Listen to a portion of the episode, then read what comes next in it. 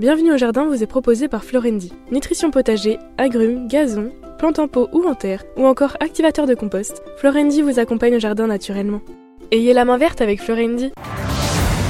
Patrick, Pierre-Alexandre, racontez-nous une belle histoire de plantes, de jardin ou de jardinier. Pour cette histoire botanique, mon cher Pierre, on va évoquer l'histoire d'un personnage d'une importance incroyable dans le domaine de la botanique et, je devrais dire, dans le domaine du monde vivant, parce qu'il s'est non seulement intéressé aux végétaux, mais il a fait de même avec les animaux. Je veux parler de M. Carolus Linnaeus, que l'on connaît mieux sous son nom de Carl von Linné, puisque après 1762 et avoir été anobli, il a eu le droit d'utiliser le von, qui voulait dire noble, et il a pris une francisation de son nom, et jusqu'à avant, il avait ce nom latinisé, qui était l'apanage des savants de l'époque du XVIIIe siècle. Donc c'est un personnage qui est né le 23 mai 1707 dans un domaine situé dans le comté de Cronenberg, dans le Smaland en Suède. Il était fils d'un pasteur qui était aussi quelqu'un qui adorait les plantes et qui a dû transmettre très très très vite la passion de la botanique à son fils parce que dès 5 ans, Karl faisait déjà un petit jardin.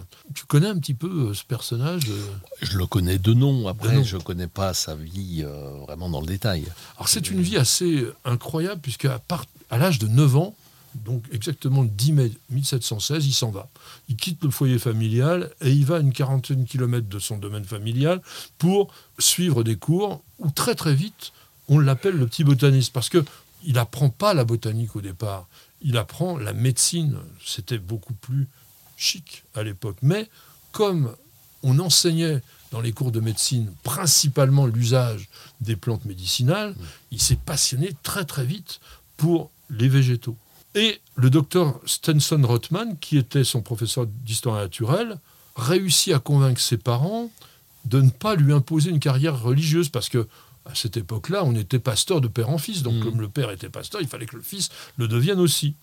Donc, il lui dit il faut qu'il continue les études de médecine parce qu'il est très doué, il va faire quelque chose de très bien. Et donc, il s'en va dans une autre université, d'abord à Lune, puis après à Uppsala, en 1728, et il apprend donc cet enseignement. Et Uppsala est important parce qu'il va y faire toute sa carrière de classification euh, dans la botanique et dans la zoologie. En 1732, il part en Laponie. Il fait vraiment un voyage dans lequel il trouve des plantes. Euh, il, il, herborise. Et c'est important la Laponie parce qu'il y a une plante qui s'appelle la linéa. Tu connais linéa Linéa arctica, c'est une plante justement de Laponie. Et je pense mm. qu'elle a été dédiée parce qu'il avait été en Laponie. Et après, donc, il se dit, oui, il faut que j'aille aussi voir euh, d'autres personnes. Il va, il va à Londres, il rencontre tous les grands botanistes scientifiques de son époque. Il va aussi en, Hollande. Et puis, il se dit, il y a quand même une chose importante.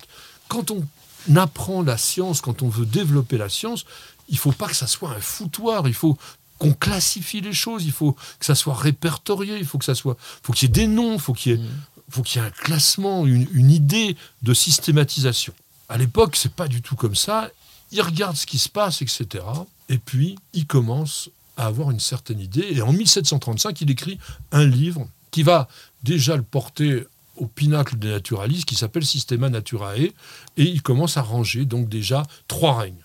Ça a l'air évident aujourd'hui. Les minéraux, les végétaux, les animaux. Et puis il fait les classes, des ordres, des genres, des espèces.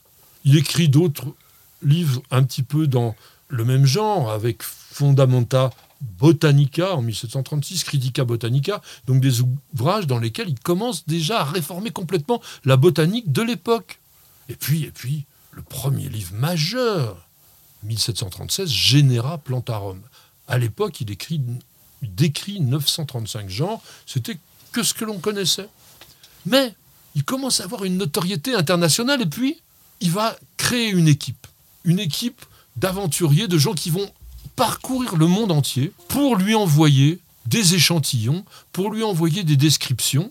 Et il va avoir une correspondance absolument invraisemblable avec tous ces scientifiques de terrain, puisque aujourd'hui, la Société linéenne de Londres possède plus de 7000 lettres euh, de correspondance, soit de quelqu'un qui a écrit à Linné, soit de lui-même qui leur a répondu. Et à l'époque, il avait 170 correspondants suédois et 400 à l'étranger.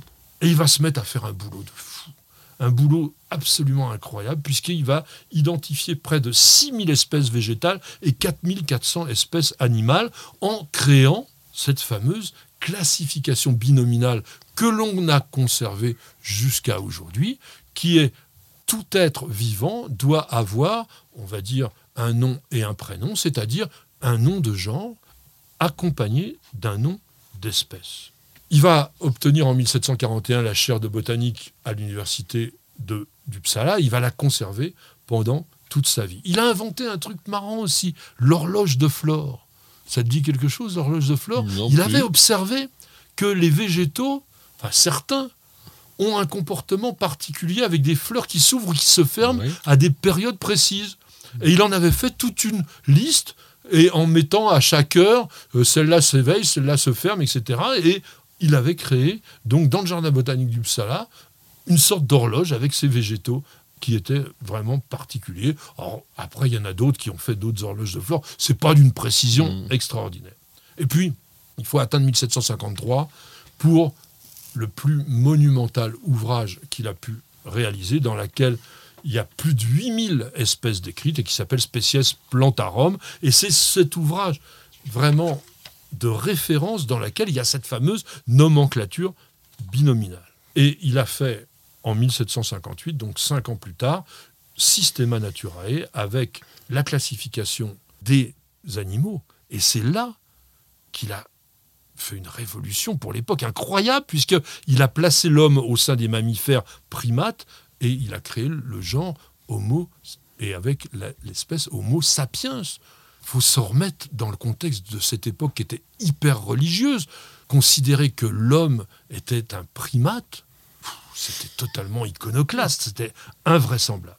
Linné est mort le 10 janvier 1778, d'ailleurs la même année que Voltaire et Rousseau, mais il a eu une célébrité qui a largement égrené au-delà de l'Europe et il est devenu une sorte de mythe pour tous les naturalistes, si bien qu'en 1787 ont été créées à Londres et puis après à Paris, dans d'autres villes, donc les sociétés d'histoire naturelle qu'on appelle les sociétés linéennes, et vraiment, c'est quelqu'un qui aujourd'hui est cité en permanence. Pratiquement dans chaque émission, on vous dit telle plante, eh bien, elle a été créée par M. Linné. Et quand vous voulez savoir si c'est lui qui a bien nommé la plante dont il s'agit, généralement, vous avez donc le genre, l'espèce, et après, vous avez un L majuscule avec un point. Ça, ça veut dire nommé par M. Linné.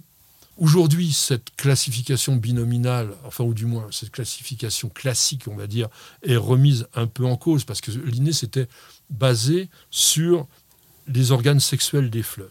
Aujourd'hui, on, a des méthodes d'investigation qui sont beaucoup plus complexes et on a développé une classification phylogénétique pour les plantes à partir de 1998. Il y a eu des remaniements en 2003, 2009 et 2016 c'est beaucoup plus compliqué parce qu'on recherche toute la filiation de ces végétaux. On recherche aussi dans leurs cellules, notamment au niveau des ribosomes, s'il y a des choses qui sont apparentées. On trouve des parentèles tout à fait inédites, je dirais, mais ça, c'est une autre histoire. Vous avez écouté Bienvenue au jardin avec Florendi. Nutrition potager, agrumes, gazon, plantes en pot ou en terre, ou encore activateur de compost. Florendi vous accompagne au jardin naturellement. Ayez la main verte avec Florendi.